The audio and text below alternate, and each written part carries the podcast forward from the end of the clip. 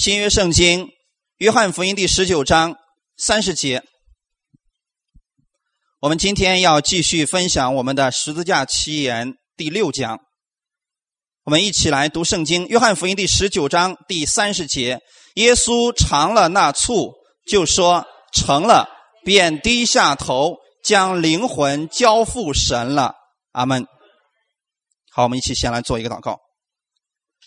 天父，我们如此的感谢赞美你。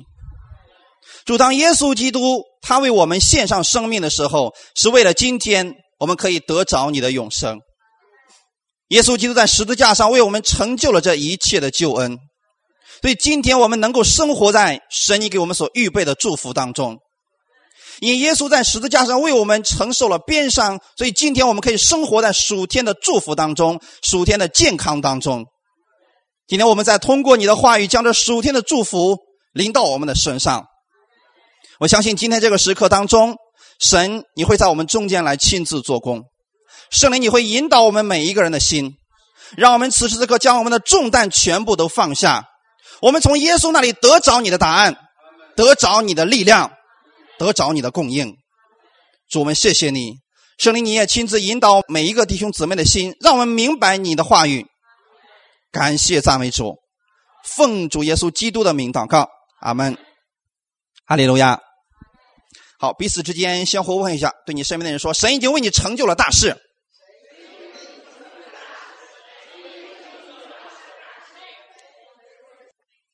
我们今天，我们。分享十字架奇言第六讲，耶稣在十字架上说了最短的两个字：“成了。”弟兄姊妹，成了的是什么意思呢？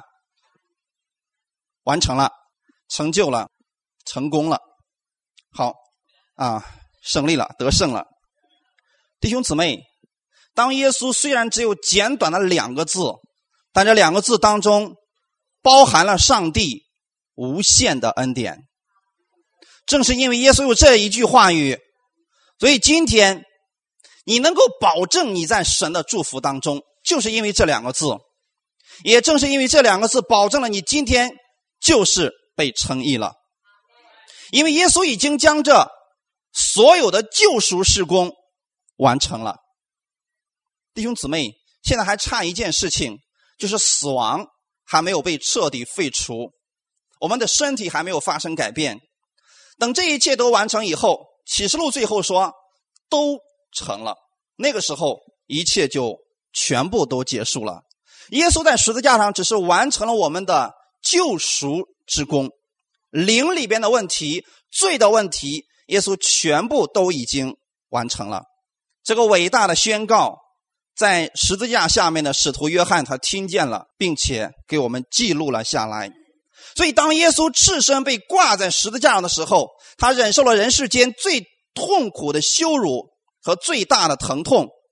表面上看，耶稣好像是失败了一样。我们中间要是懂英文的，以前的时候有这么一个笑话啊。嗯，有一个教会呢是双语的教会，有一次那个经常翻译的人没有在，所以牧师就临时找了一个刚刚信主的，但是呢英语水平相当之高。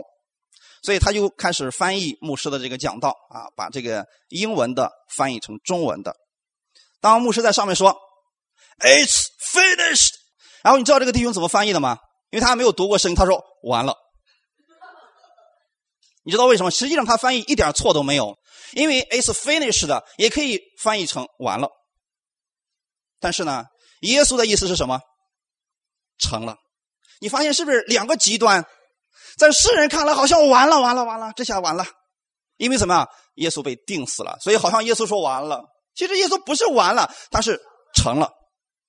阿门，弟兄姊妹。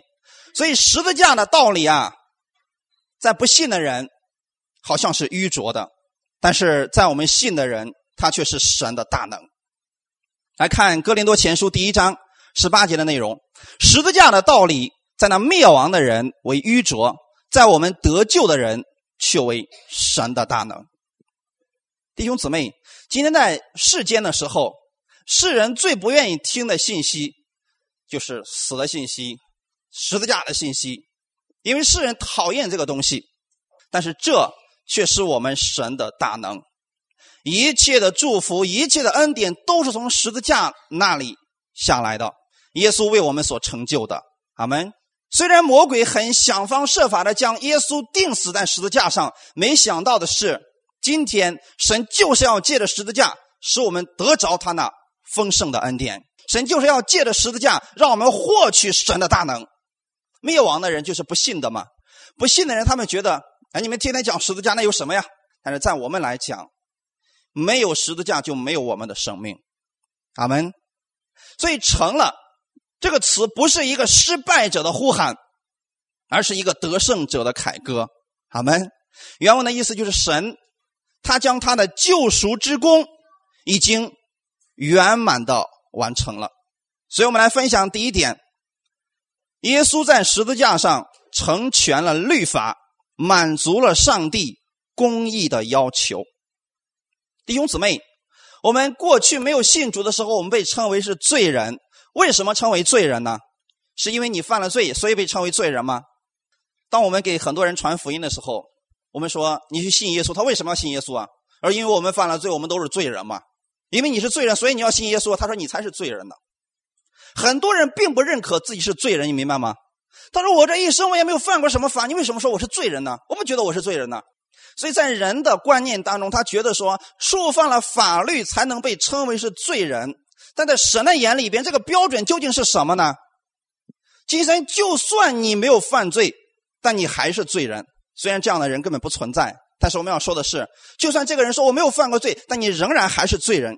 看一段经文，《罗马书》五章十二节，我们一起来读一下：这就如罪是从一人入了世界，死又是从罪来的，于是死就临到众人，因为众人都犯了罪。阿门。这里边是名词啊，弟兄姊妹，我给你们解释一下这个，你就明白了啊。罪是从一个人入了世界，这一个人指的是谁？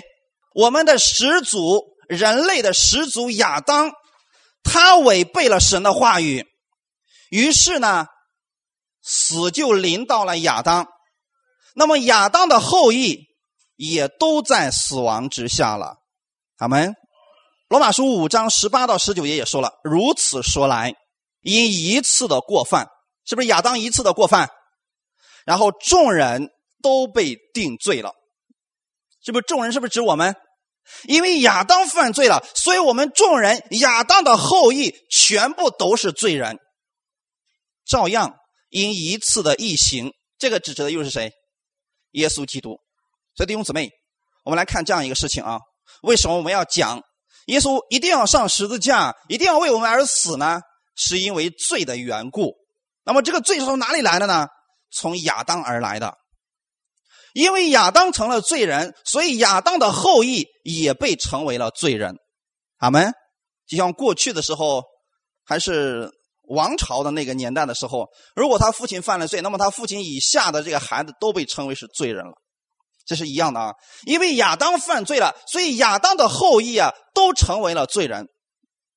这个世界上有两个男人比较特别，第一个男人就叫做亚当，他没有童年，直接被神用泥捏出来的，捏出来的时候呢，他也没有罪，是不是？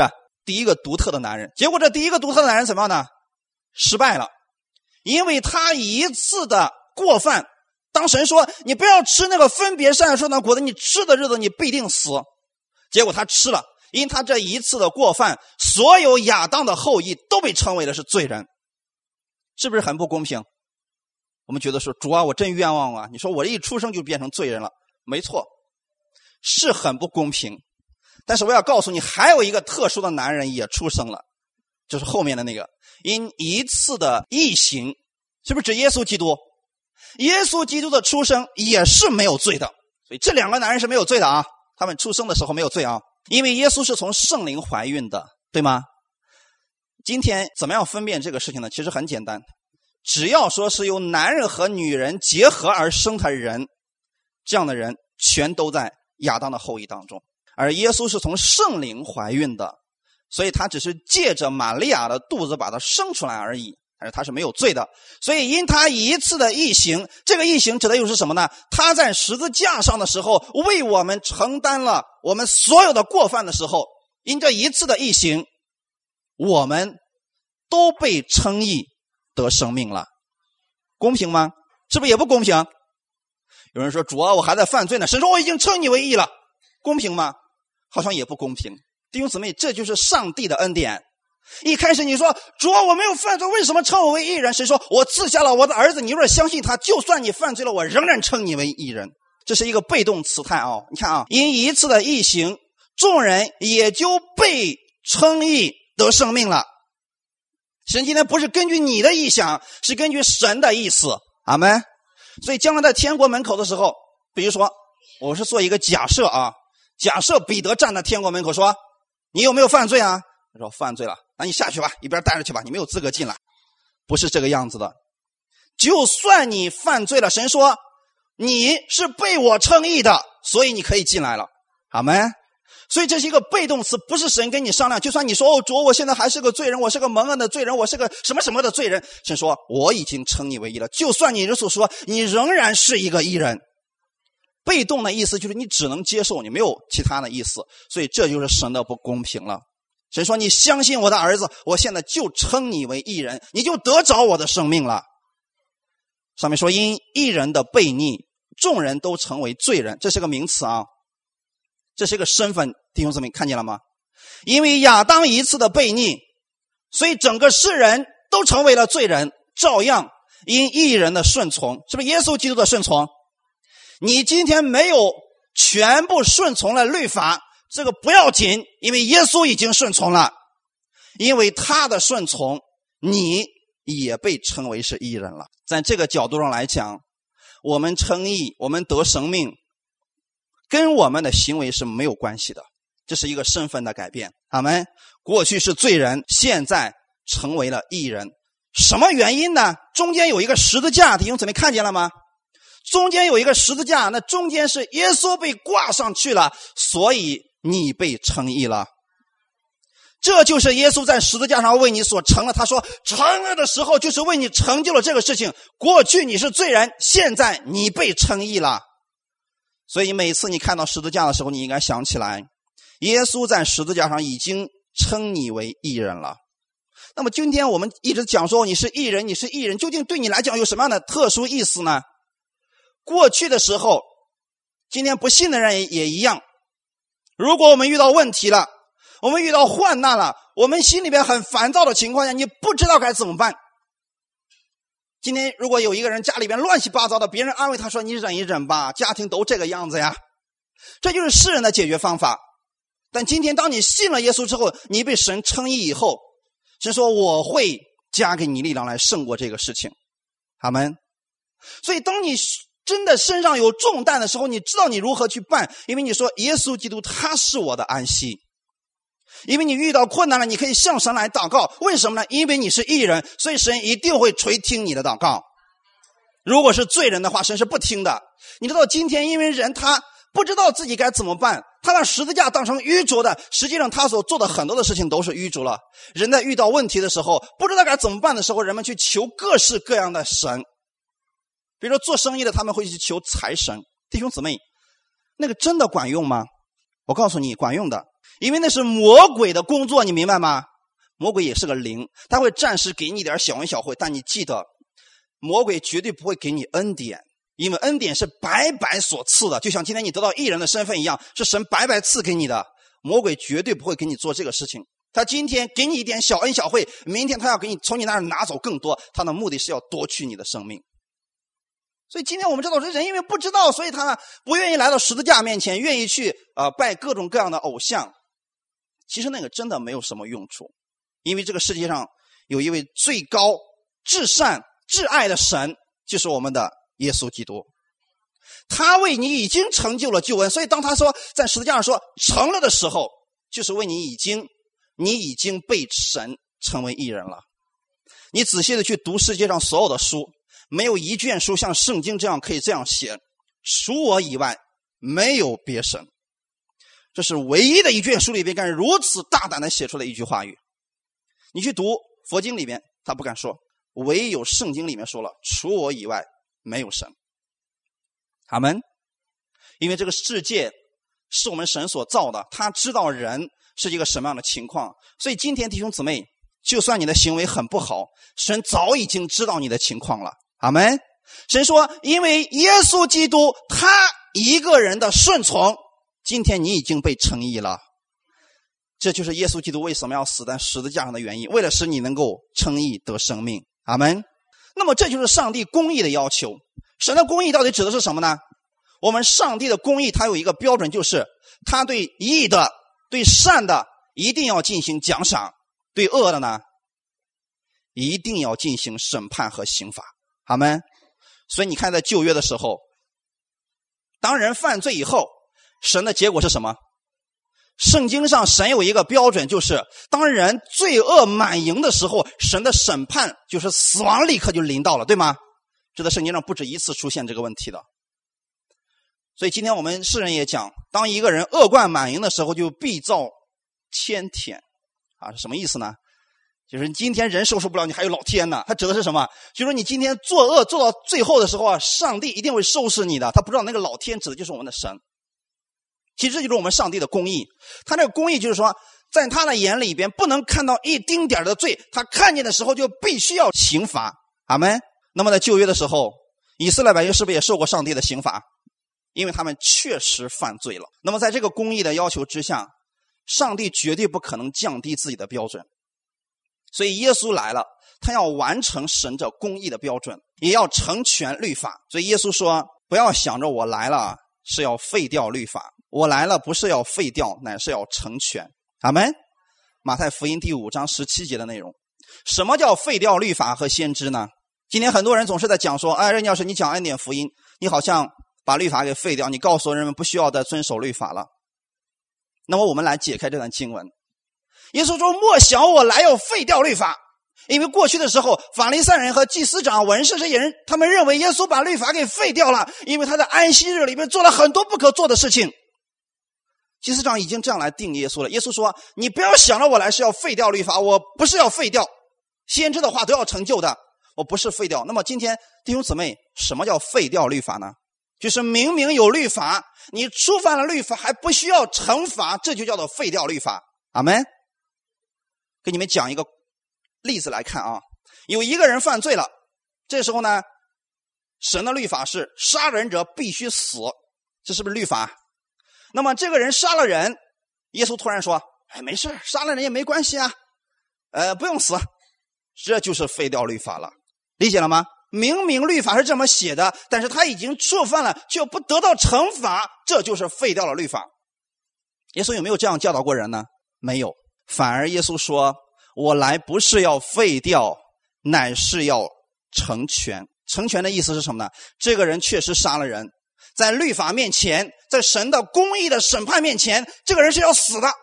结果耶稣说，他确实犯了罪，我也承认，但是我替他死，让他活着。有没有废掉律法？没有。所以弟兄姊妹，今天你们能够得到生命，是因为耶稣替你死了。今天你被称义，是因为耶稣被咒诅了。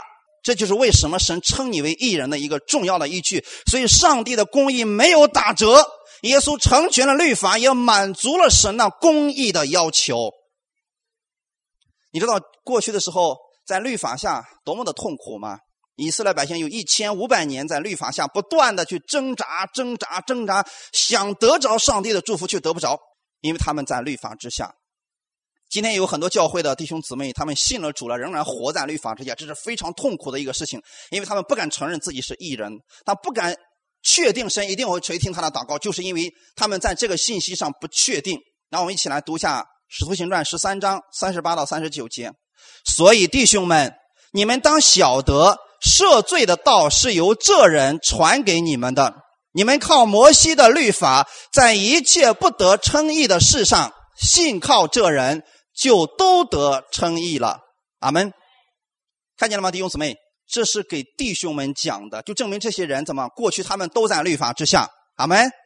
你们应当知道赦罪的道，耶稣基督来了，是不是带来了赦罪？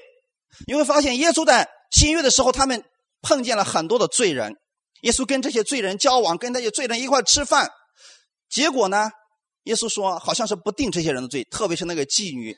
他当场被抓住了，扔在耶稣的脚前的时候，耶稣说：“我也不定你的罪，去吧，只是以后不要再犯罪了。”那么耶稣为什么能够放掉他呢？是因为耶稣很快就要亲自担当这个妇人的罪了，阿门。所以他给我们带来的是赦罪的道，弟兄姊妹能明白吗？赦罪不代表他废掉律法，是因为他要将我们所有人的罪，他们他自己要承担的。所以当他在十字架上说成了的时候，那一刻他正在承担着我们所有的罪，他为这个事情成就了，阿门。感谢神。过去的时候，以色列百姓得不着的，今天有一个最好的方法，这叫做福音，也叫好消息。就是过去你在一切的事上不得称义，现在信靠这个人，就指的是耶稣基督。信靠耶稣基督，就都得称义了，没有其他的条件。你只要相信耶稣基督，你就被称义了。今天神没有说去努力的完成律法吧，遵守十条诫命之后。我就称你为义，结果没有一个人得到这个义人的身份。但是今天耶稣说：“你来信靠他，他已经完成了律法，所以你被称义了。”阿门。这是耶稣在十字架上为我们成就的第一个事情，就是成全了律法，满足了上帝公义的要求。第二个就是他完成了父神的拯救旨意。天父为什么差耶稣到这个世界上来呢？是因为爱我们的缘故，所以很多信耶稣的人都知道说，特别是给没有信的人传福音的时候，他们经常会用到一些经文，就是约翰福音的三章十六节：“神爱世人，甚至将他的独生子赐给他们，叫一切信他的不至灭亡，反得永生。”这是不是我们神爱我们最好的一个证明？为什么神爱世人呢？为什么神一定要将自己的儿子赐下来呢？因为世人都犯了罪，而我们的神要施行拯救的时候，就必须有一个人来承担我们的罪，而这个人必须是无罪的。所以神将自己的独生的爱子拆到这个世界上，为我们而死，所以你不必灭亡了。这就是神爱我们的一个标志了，弟兄姊妹。那么在圣经当中也确实如此。我们的耶稣，他被我们的父神压伤了。在以赛亚书的五十三章第十节说：“耶和华却定义将他压伤，使他受痛苦。耶和华以他为赎罪祭。”弟兄姊妹，你们知道什么是赎罪祭吗？顾名思义，赎罪祭就是赎罪的，赎罪的一个祭物，这叫赎罪祭。那么这个祭是什么呢？当今天你犯罪了，所以你要怎么做呢？你要牵着牛羊或者鸽子或者斑鸠，你要带着这些洁净的牲畜来到祭司的面前，这是旧约立位记里边的内容啊。那么这时候呢，一个人牵着一只羊来到了祭司的面前，说：“祭司啊，我犯大罪了呀！”祭司不问他，赶紧给我说你犯了什么罪，一条、两条、三条，全给我列出来。不是这个样子的啊，弟兄姊妹千万不要理解错了。那么这个时候呢？祭司不看这个人，他看的是这个祭物。所以这个时候呢，这个人牵着这个祭物，比如说这只羊，他交给祭司的时候，祭司要仔细的观察这个祭物。他不是看这个人犯了多少罪，他要仔细的看这个祭物，看这个祭物什么呢？是不是毫无瑕疵的？是不是无残疾的？阿门。所以他仔细的检查这个祭物，哦，这个祭物是很完美的一只羊的时候。这个人就按手在这只羊的头上，他说：“我所有的罪都归到这只羊的身上。”就这样一个祷告，弟兄姊妹，这样一个祷告对今天的我们就有什么意义呢？如果今天是我们认一条罪，神赦免一条，你知道有多少罪你没有认的，你不知道的吗？今天神赦免我们的罪，不是根据我们对罪的认识，而是根据他对罪的认识。阿门。因为很多时候，你知道。你无意之间伤害了别人，得罪了别人，你却不知道，你又如何去认呢？所以那个时候呢，以色列百姓他犯了罪，他不知道自己犯了什么样的罪。比如说过去一年的，他都忘记了一年前的事，他怎么能够记得起来呢？但这个时候呢，他按手在羊的身上的时候，我所有的罪，就是我这里边，今天神，你看我里边有多少罪，现在全部都归到这只羊的身上，是这样的一个罪的转移啊，一个罪的转移。所以这个罪转移之后呢，祭司要递给这个人一把刀。然后他要把羊的脖子划开，把这个血全部流到这个盆里边。然后呢，祭司拿着这个一盆的血到神的面前，最后对这个人说：“你可以回去了。这只羔羊要被焚烧掉的。”彻底烧掉，你可以回去了，平平安安的去吧，因为你的罪已经被这只羔羊代替了。阿门。这就是旧约的赎罪记啊，弟兄姊妹。所以我们看见了吗？不是祭司去看这个人，你犯了多少罪，赶紧认，赶紧认，赶紧认，认的越详细越好。不是这样的，神看的是这个祭物。阿门。今天在新约的时候，你知道神看的不是你，神看的是耶稣基督这个祭物，因为他是我们的赎罪祭。神要仔细的打量耶稣有没有罪，他是不是？毫无瑕疵的，没有残疾的，所以当神看到自己的儿子确实是没有罪的，毫无残疾的，毫无瑕疵的，上帝的公义的愤怒全部倒在了这只羔羊的身上。耶稣说：“成了，就是他担当了我们的罪啊。”所以你还记得吗？当你接受耶稣的时候，你说：“主要我承认我是个罪人。”那个时候。其实就像旧约一样，你按手在耶稣的身上，你说我所有的罪都归到了耶稣的身上，而耶稣替你已经承担了。那个时候，神对你说：“我不再纪念你的罪和你的过犯了，因为你所有的过犯都已经转移到了我儿子的身上，他已经为你死了。”所以神说：“我不纪念你的罪了。”是耶稣替你完成了神的这救赎施工啊！当神不纪念你的罪的时候。其实有一个巨大的好消息，就是神要开始赐福给你了。如果你身上有罪，神是不能够亲近你，也不能够跟你在一起的。但今天你要知道，你是已经被神称义的人了。阿门。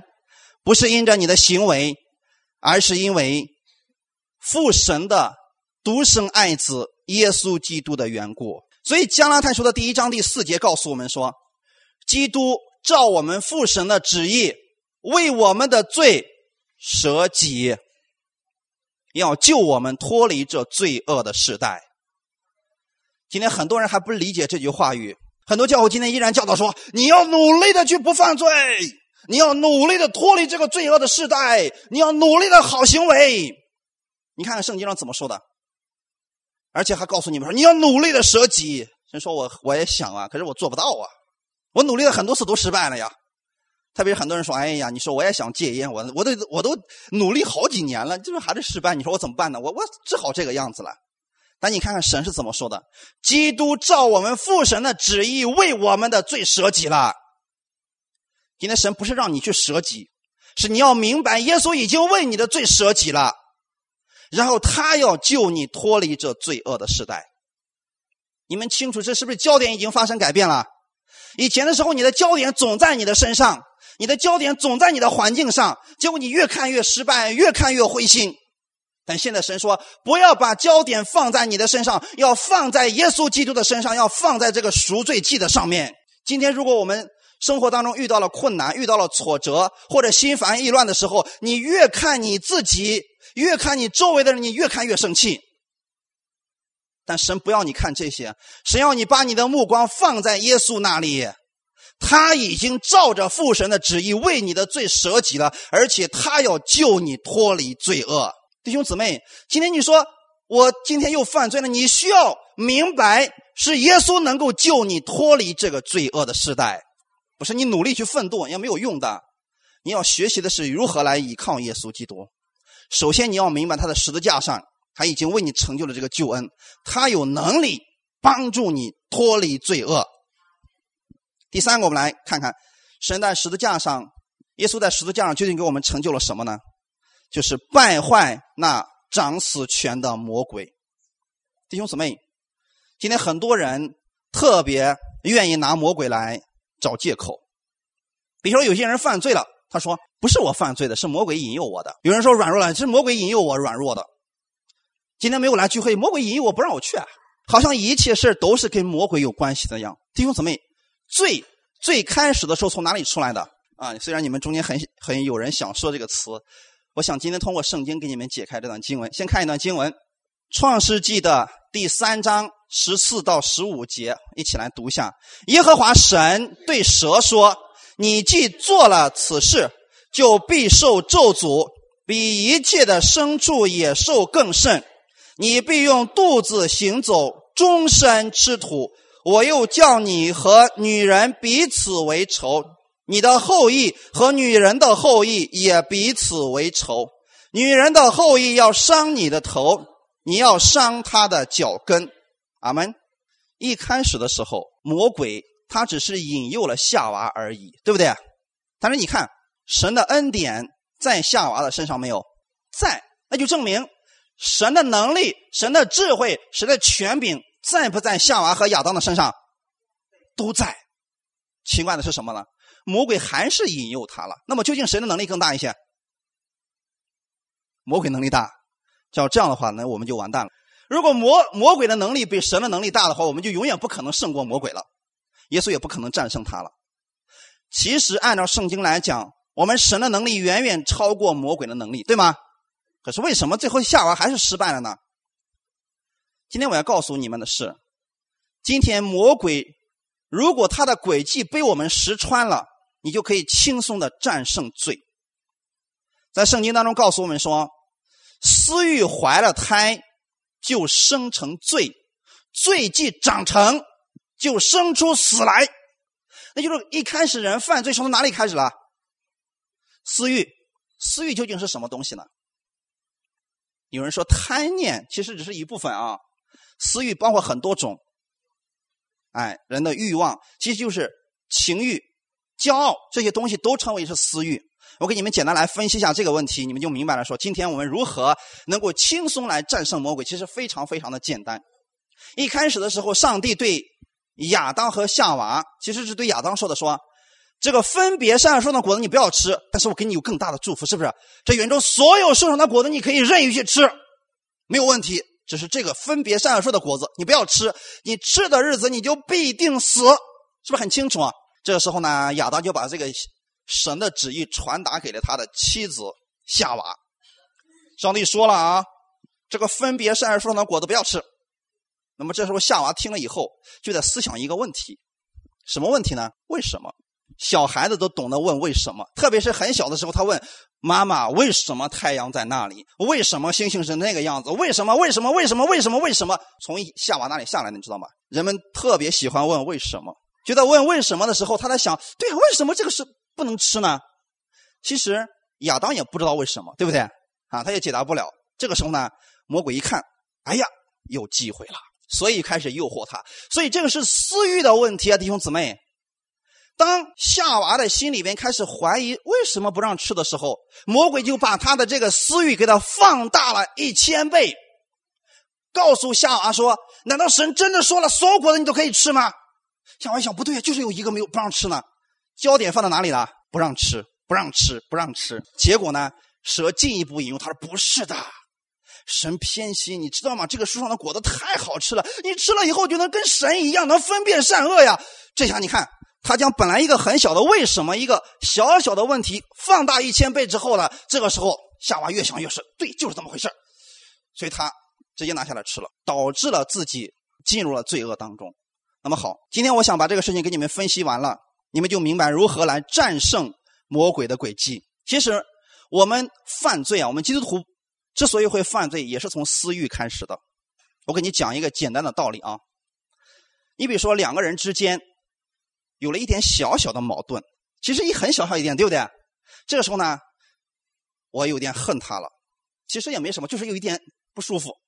这个时候，魔鬼一看，哎呀，有机会了，因为你心里有那么一点点对他不满意。马上魔鬼开始给你放大这一千倍，你知道吗？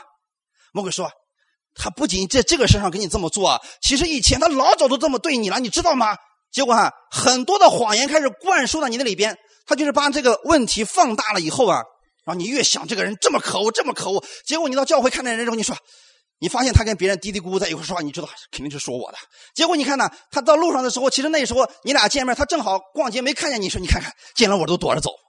魔鬼总是把这个很小的事情放大之后呢，让你开始在人与人之间产生误解，最后猜忌，最后怎么反目成仇？这不就是犯罪了吗？所以让你变成了恨，让你变成了么？最后可能看见他就就开始骂，这是魔鬼的诡计，弟兄姊妹。如果你能识破这一点的话，轻松可以战胜魔鬼。怎么样战胜呢？一定要把你的目光放在耶稣那里，弟兄姊妹。就算我们已经信主的人也是这个样子的，如果我们不是看耶稣的话，人与人之间的问题太多了，你知道吗？今天早上的时候啊，是上海还是哪个地方？我忘记了那个地区了啊。但是这个事情我记得比较清楚。你们中间要是看见，可以给我提醒一下。一对年轻人刚刚结婚，就因为吃豆腐脑的味道不一样，结果离婚了。呃，原来是什么呢？有一个人喜欢吃咸的，而另外一个喜欢吃淡一点的，就因为这个合不来，最后说拉倒吧，离婚。我给你们分析一下魔鬼的工作是什么呢？你知道吗？魔鬼开始在一个人的里边说：“你看看。”他就喜欢吃咸的，而你喜欢吃淡的，你俩口味都不一样。你这样下去，你看以后还要过一辈子呢。你这样下去能忍受了那个人吗？那个人根本就不爱你，那个人他就是折磨你了，你知道吗？你这一辈子你以后永永远远的受痛苦。这个人想是啊，离婚，看见了吗？魔鬼将这个小小的问题放大一千倍以后，人与人之间的矛盾会变得非常的激烈。从这个地方开始，从这里，弟兄姊妹，魔鬼一开始就让你把目光放错了。其实对神来讲。神不让亚当吃这个分别善受的果子，因为神给他预备了更好的，还有一个生命树上的果子，对吗？今天神给你的应许是什么呢？当你有了重担了以后，你不要看你的重担，你要带着你的重担来到耶稣基督的面前，神能够医治你。阿门。耶稣基督他是你的安息。所以耶稣亲自说：“凡劳苦担重担的人，可以到我这里来。”那个意思是，不要看你的重担，不要看你的环境，不要看你现在有多困难，你要看的是耶稣基督他对你的供应。弟兄姊妹，所以教会里边，当我们每一个人都不看耶稣的时候，教会的纷争就开始了。当我们所有人的目光只放在耶稣身上的时候，你就看到了爱，看到了合一，看到了很多的能力就彰显出来了。所以这是一个巨大的奥秘，弟兄姊妹。为什么让我们不断的看耶稣呢？因为他是我们的赎罪祭。阿门。神差遣了他来到这个世界上，就是为了要完成上帝的旨意，就是要败坏魔鬼的行为。弟兄姊妹，约翰一书第三章第八节：神的儿子显现出来，为要除灭魔鬼的作为，清楚吗？今天不是让你自己去努力跟魔鬼征战，你永远赢不了他。你要的是今天把你的目光放在耶稣那里，耶稣能够除灭魔鬼的作为呀。所以今天当魔鬼再一次告诉你今天神不爱你的时候，你要奉耶稣的名去边玩去吧。你看耶稣曾经不是说过说撒旦退我后边去吧？那意思是什么呢？别让我看见你了。阿门。你们也不要看魔鬼啊，他在你耳朵边一吹嘘，你就忘记你自己是谁了。他在你身边一吹嘘，你就很恨你的丈夫了，开始揍你的孩子了，看谁都不顺眼了。这就说你的目光放错了，一定要放在神那里，放在耶稣基督那里，因为他来了是要除灭魔鬼的作为的。阿门。耶稣如何来除灭了魔鬼的作为呢？刚才我们读的创世纪第三章里边告诉我们说了，我又叫你和女人彼此为仇，你的后裔。蛇的后裔，弟兄姊妹知道吗？一群魔鬼啊，很多呀。和女人的后裔，这里用的是一个单数词。这个女人的后裔，单指的是我们的耶稣基督。阿门。所以切记，我们跟魔鬼绝对是仇敌，因为他不可能给你一丁点的恩典，他总是要算计你，总是要这个毁谤你，总是要拆毁你的。但是耶稣基督来了，是要建立你的。阿门。女人的后裔要伤你的头。这指的是什么？耶稣基督在十字架上的时候，当他说成了的时候，魔鬼的头被击碎了。阿门。那一刻他完全失败了。但是圣经上也说了，你要伤他的脚跟，这是一个预言。给你们解开以后很简单，其实耶稣的脚要被钉穿，但是魔鬼的头要被耶稣击碎了。阿门。这个事情在两千年前已经都完成了。魔鬼已经成为了一个失败者，所以哥罗西书的第二章十三节也告诉我们说：你们从前在过犯和未受割礼的肉体中死了，神赦免了你们多少过犯？一切，你要思想，一切是代表什么？是神看为的一切。阿门。在你没有出生之前，神已经看到了你的一切。你一切过犯，神都看见了，所以这个一切过犯，包括是你过去的、现在的以及将来所有的过犯，神都赦免了，并且叫你们和基督一同活过来。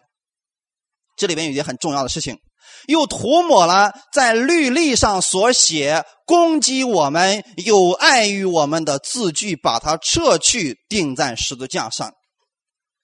在十条诫命是不是我们的障碍？耶稣替你完成的十条诫命，还有什么？律例典章啊，不仅仅是十诫，还有律例典章呢。生命记的二十八章里边有很多的祝福，我给你们大概说一下，你们每一个人都愿意。今天包括不信者，他也愿意得到这个祝福。什么样的祝福呢？你出也蒙福，入也蒙福，你手中所做的都蒙福。你到谁家谁家里蒙福，你摸了谁谁会蒙因此而蒙福的。这就是生命记里边的一个蒙福的一个事情。就是说，今天你知道吗？你就是一个福星，你无论到哪里去。那里就会因为你而蒙福的，但是，啊，听好了哈，这个但是是有一个条件的。神说了，必须遵行我一切的律例典章和诫命，然后你才有这个祝福，是不是障碍？那结果后面说了，如果你遵守不了呢？遵守不了会如何？啊，有人说了，遵守不了也没事这就出问题了。神可不是这个样子的。当你遵守不了的时候，反面的咒诅就临到你了。后面说了，你出也受咒诅，入也受咒诅，你到谁家谁家倒霉。你做什么什么都不顺，所以你知道今天有很多人一直给自己这样定罪，你知道吗？哎呀，我就发现我不行啊，我做生意不行，我上班我去哪家公司哪家公司倒闭，我做什么生意我怎么都赔。我就发现我是一个倒霉蛋呐，我去谁家家里那个家就一定着火，一定出事儿。我就是一个扫把星呢，很多人以为是自己命运不好，甚至有一些人把自己的这个问题归结到风水不好，所以他们说了：“哎呀，你不知道呀，我家里今年做生意老是赔钱，是因为有一个原因，什么原因呢？刚买了一个房子，那个房子是路冲的，路财呀，所以找了一个算命的过来说，把你家的家具重新换一个位置，你就能蒙福了。”如果是这样的话，换一换家具就能蒙福的话，是不是太简单了？那么那些算命的早都发家了。今天弟兄姊妹知道你的福从哪里来的？耶稣替你受了咒诅，所以祝福才临到你了。今天不再是这个地方蒙福，那个地方受咒诅，不是这样的，是因为耶稣已经把那。律例上所写的有碍于我们的字句，已经把它撤去，钉在十字架上了。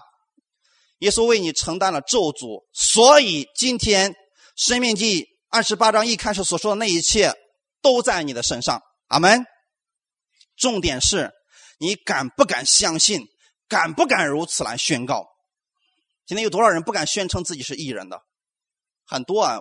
不要觉得这些事情很稀奇啊。我去过很多教会，他们都不敢说自己是艺人，他觉得我不配啊，我亏欠呢，我不敢呢。但你一定要正确的宣告圣经上神给你的祝福，阿门。因为圣经上说了，既然把这一切有碍于我们的自觉都钉在十字架上，即将一切执政的掌权的鲁兰就明显给众人看，仗着十字架夸胜的。今天十字架是你的荣耀，阿门。耶稣基督在十字架上说成了的时候，你今天已经被称义了。这个称义之后给你带来的什么呢？就是一人所有的祝福。你应该相信，《生命记》二十八章一开始所说的那个祝福已经在我身上了，因为耶稣已经替我完成了一切的律例典章。阿门。他替我受了咒诅了，所以那个祝福在我身上。今天的弟兄姊妹，你要相信。无论你往哪里去，那个地方要因为你去了而发生改变，上帝的祝福要在那里彰显出来。因为耶稣已经败坏了魔鬼的行为，是不是？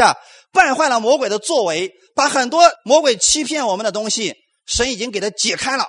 所以今天不要再说：“哎呀，我注定就是个失败的命啊！”不要这样来想，还是很糟糕的一个想法。因为不是你来战胜魔鬼。是耶稣他来除灭魔鬼的作为，阿门。在这也想跟你们讲一点，其实我们的言语很重要，重要到什么程度呢？当你的焦点放错了，你的言语也跟着错；你信对了，你的言语也是对的。在这里，我们中间有很多人已经是带小孩的，我想跟你们讲一点点关于小孩的故事，让你看看你如何来引导你家的孩子，这是至关重要的，因为你给他的行为也造成了一个极大的一个反差。以前的时候呢，我没有信主之前，我是搞营销培训的，曾经给别人讲过这么一个故事，今天也给你们讲一下啊，就说影响力极其重要，你给别人传达了一个什么样的信息，你让他看什么是至关重要的。曾经过去做过很多的调查，有这样一个母亲，她对自己的孩子啊总是呵斥，就是给他律法，不要这样做，不要那样做，不要这样做，你会怎么样？你会失败的，你会失败的，你会失败的。结果这个孩子呢？整天活在恐惧战惊当中。有一次，这个妈妈在厨房里边对着孩子说：“儿子，你去把那个桌上那个碗给我拿过来。”其实孩子已经很大了，你知道吗？拿一个碗一点问题都没有啊。结果呢，这个母亲说完这个话，这个儿子正要去的时候啊，这个母亲就不停说：“一定要小心啊，别给碗砸了啊！一定要小心啊，别给砸了，听见没有？别给砸了啊！”你们猜最后结果如何？砸了。谁的错？其实是言语的错误。他的母亲总是给这个孩子传达一种信息是什么呢？你一定会把碗给砸了，你一定会把碗给砸了，你一定会把碗给砸了。结果呢，还是给砸了。结果他妈说一句什么？你看看，你看看，我早都说过你一定会把碗给砸了。当时我就心想，我说你既然知道，早就知道他能把碗砸，为什么让他拿呢？是不是弟兄姊妹？今天如果你还在用这种律法式的方法来教育你家孩子的话，改一下吧。这个太重要了，因为耶稣已经把咒诅的那个律例上有碍于你的东西已经都撤去了，你一定要撤去。阿门。如果你告诉你家的孩子，就算他很小的时候，就像我家孩子现在两岁的时候，我给他说：“呃，这个多加把桌上那个碗给妈妈拿过来。”他其实走路都有点晃晃悠悠的，结果他拿这个碗其实是很好。我说没有关系，一定能做到的，因为你是最棒的，你一定拿好这个碗的。在他的孩子的心里面，他会想：是这个对我来说不算什么问题，我能做到的。阿门。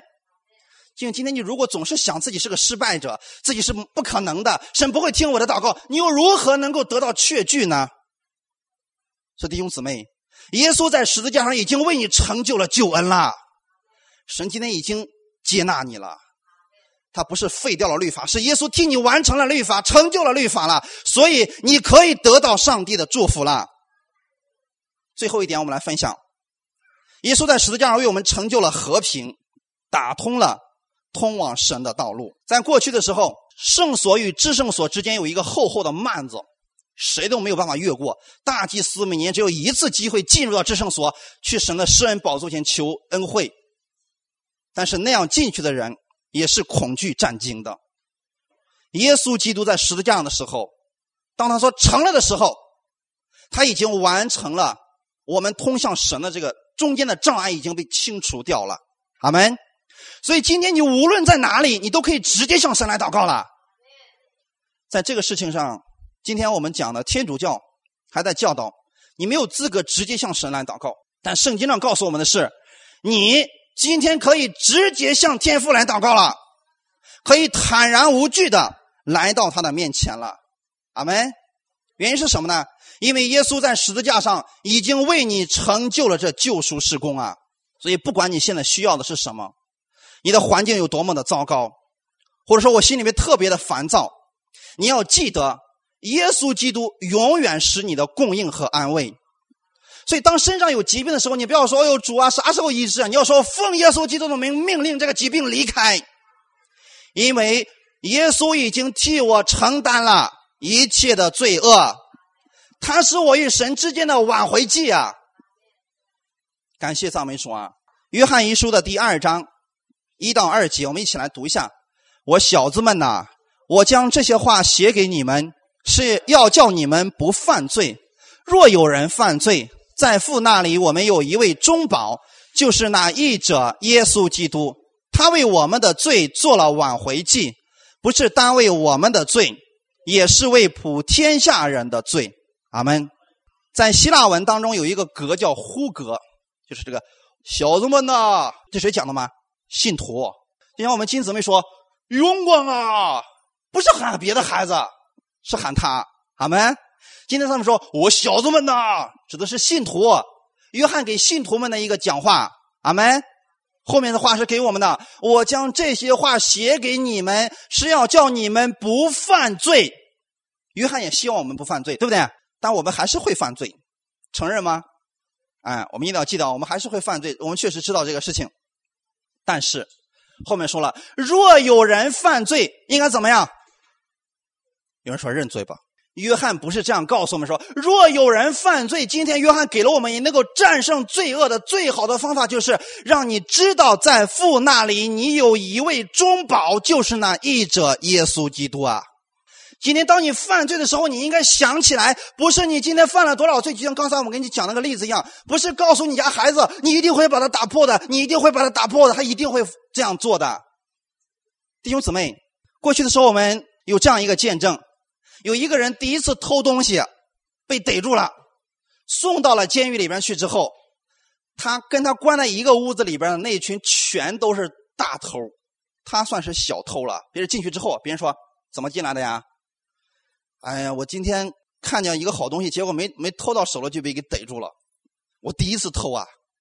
哎呀，因为你技术有问题，你知道吗？你应该学会眼观六路，耳听八方，你这个经验太少了。你知道这个人被放出来之后，他真的不偷了吗？他学会了更多的东西。如果你整天把自己的目光放在最最最最最最最最最最，明天你继续犯罪。讲到呢，已经放在网上，很多人在听，很多的见证已经告诉我们了。他说过去的时候我就是这样的，不断的认罪，不停的犯，我发现自己越犯越多，越犯越最后我说不想再信了。那么今天正确的方法应该是什么呢？不要看你的个人问题，不要看你的罪过，不要看你的环境，不要看你现在有多么的糟糕，有多么的可怜。你要看耶稣基督的供应。这里边说了，若有人犯罪，在父那里有一位中保，就是再次将我们的目光放在耶稣的身上。那个中保就是义者耶稣基督，他告诉我们是他已经为我们的罪做了挽回祭了。当你知道。耶稣是你罪的挽回祭的时候，这个力量能使你不再犯罪啊！阿门，是不是很重要？就是今天，当你确实你家的孩子走不稳的时候，你告诉他没有关系，你一定能够站稳的，你一定能够站稳的。这个孩子就充满了力量，对不对？因为你的话语给他了力量。今天我们的力量从哪里来？从耶稣基督那里。所以，你当你明白耶稣是你的挽回剂的时候，你今天就有力量来战胜你生活当中的问题了。所以，当你遇到问题了，你不再是抱怨了。你说我的主能够供应给我，因为我相信他，他是爱我的。阿门。弟兄姊妹，这就是一个重要的一个见证和启示。彼得前书第二章也告诉我们说，他被挂在木头上，亲自担当了我们的罪，使我们既然在罪上死，就得以在义上活。因他受了鞭伤。我们便得了医治，阿门。当你身上有疾病的时候，你要思想的是这句话语：耶稣已经被挂在木头上，他已经担当了我的疾病了，所以我已经被医治了。是不是一个正确的引导？就是让你回到耶稣基督在十字架上为你做了什么事情。每一次当你回来的时候，当你把你的目光放在耶稣身上的时候，你就充满了力量，喜乐和平安就有了。好门。好，我们一起来祷告。天父，我们特别感谢赞美你啊！耶稣，我们知道，当你在十字架上你说成了的时候，这个不是一个失败者的呼喊，而是得胜的凯歌。当你宣告得胜的同时，也使我们有了盼望，因为你也告诉我们，魔鬼已经彻底的失败了。所以今天，当你愿意接受主耶稣成为你人生的救主的时候，你因着相信他，你的罪就已经被赦免了。你不再靠你的行为来取悦神，你不再靠你的努力来得着上帝的福分，因为神已经祝福你了。所以，不要把你的目光再放在你的环境、你的问题、你的缺乏上。你要看到的是耶稣基督那里丰盛的供应，他要赐福给你。所以，当你借着祷告，你每一次祷告之后，神一定会垂听你的祷告。然后迈出你的脚步吧，因为耶稣在十字架上不单单为你的罪死了，他还把他的祝福也赐下来给你了。所以，凡你手所做的，你必会看见上帝那丰盛的祝福。你不要担心，也不要害怕，因为他必然与你同在。耶稣是匠人所砌的那块石头，已经成为了房角的头块石头。所以耶稣说成了是一个伟大的宣告，对我们来讲就是福音，就是好消息。因为耶稣基督的十字架上的功劳，他已经摧毁了魔鬼撒旦的权势，赎清了你的罪。所以今天你在神的恩典之下，你活在神的祝福之下。每当你默想耶稣十字架的救恩的时候，力量就产生了。所以你的生命因着耶稣的祝福会发生改变。就算你现在没有看到结果，你仍然不要放弃，因为神一定会让你看到这个结果。我们为此而相信你，我们为此而感谢你。主，你把亚伯拉罕那样的信心告诉我们，赐给我们。因为亚伯拉罕年老的，当神说你的后裔必像天上的星和海边的沙那样多，亚伯拉罕就相信了。今天我们也相信你在十字架上说成了的时候，是成就了一切的救恩，祝福也已经成就在我身上了。我为此而感谢你，奉主耶稣基督的名祷告，阿门。